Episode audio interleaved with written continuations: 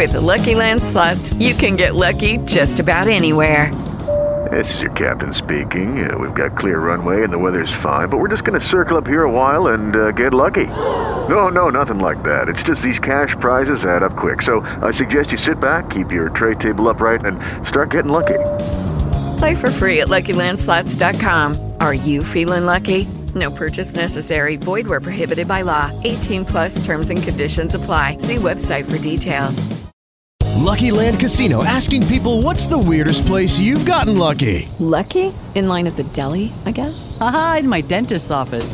More than once, actually. Do I have to say? Yes, you do. In the car before my kids' PTA meeting. Really? Yes. Excuse me, what's the weirdest place you've gotten lucky? I never win and tell. Well, there you have it. You can get lucky anywhere playing at LuckyLandSlots.com. Play for free right now. Are you feeling lucky? No purchase necessary. Void where prohibited by law. 18 plus. Terms and conditions apply. See website for details. Hay noticias a toda hora en RCN Mundo.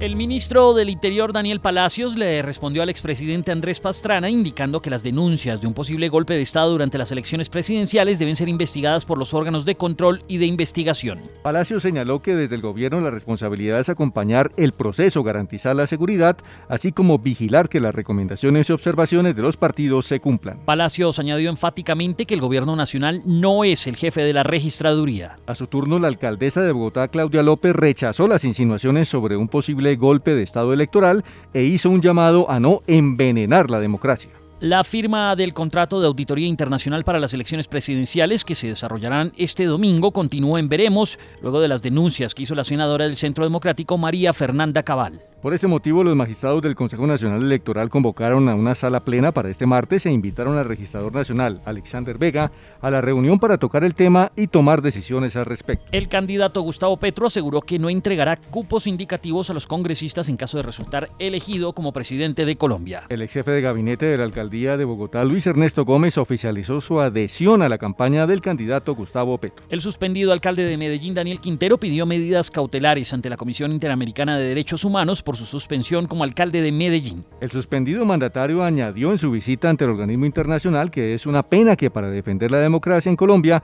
tengamos que salir del país. El presidente Iván Duque en entrevista con la cadena BBC dijo que de estar en la contienda electoral sería reelegido. Un muerto y cuatro heridos eh, dejaron choques entre campesinos y la fuerza pública en el departamento del Caquetá. Murió el policía que fue víctima de un atentado con explosivos en el municipio de Tibú, en norte de Santander. Se reportó un nuevo hostigamiento a la policía en pleno casco urbano de Teorama, en norte de Santander.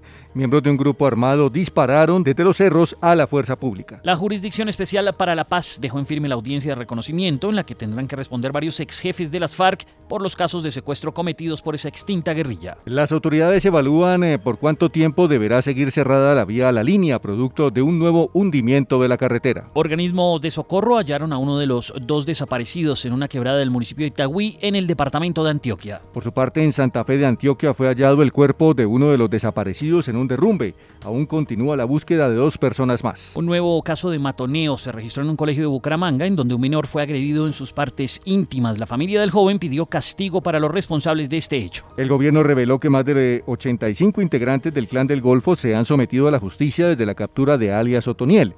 Igualmente señaló que se han desvinculado 51 menores de estos grupos armados ilegales en lo que va corrido del mandato del presidente Iván Duque. La Organización Mundial de la Salud reconoció que el brote de viruela del mono es muy inusual, pero insiste en que la situación se puede contener y que la mayoría de contagiados no muestran síntomas graves. Las sociedades eh, científicas del país se declararon a la espera de la reglamentación del suicidio médicamente asistido tras la decisión de la Corte Constitucional. Las colombianas de causa justa Cristina Villarreal y Ana Cristina González, que lucharon por la despenalización del aborto en el país, además del empresario David Vélez, figuran dentro de las 100 personalidades más influyentes del mundo según la revista Time. Ucrania condenó a cadena perpetua por crímenes de guerra al primer soldado ruso. El presidente ucraniano Volodymyr Zelensky pidió al Foro Económico Mundial de Davos que se corten todas las relaciones comerciales con Rusia y que se emitan más sanciones. El rey emérito de España, Juan Carlos I, visitó a su hijo en Madrid tras casi dos años de exilio por su escándalo sobre manejos irregulares de dinero. Desde Japón, el presidente de Estados Unidos advirtió que reaccionará militarmente en caso de que China intente tomarse Taiwán. El francés Kylian Mbappé aseguró que su decisión de mantenerse en el Paris Saint-Germain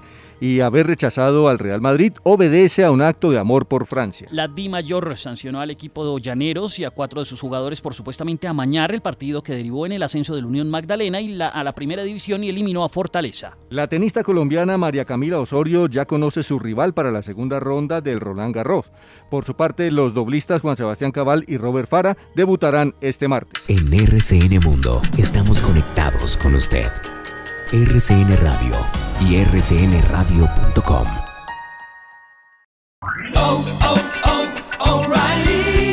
¿Necesitas ayuda? En O'Reilly Auto Parts te ayudamos. ¿Necesitas algún consejo? Te aconsejamos. Nuestros profesionales en autopartes están siempre disponibles para ayudarte a encontrar lo que necesites. Excelente servicio al cliente es solo una de las ventajas que ofrece O'Reilly Auto Parts. Los profesionales en autopartes. Auto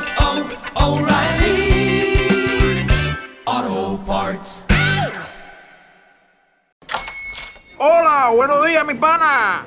Buenos días, bienvenido a Sherwin Williams. ¡Ey! ¿Qué onda, compadre? ¿Qué onda? Ya tengo lista la pintura que ordenaste en el ProPlus app. Con más de 6.000 representantes en nuestras tiendas listos para atenderte en tu idioma y beneficios para contratistas que encontrarás en aliadopro.com. En Sherwin Williams somos el aliado del PRO.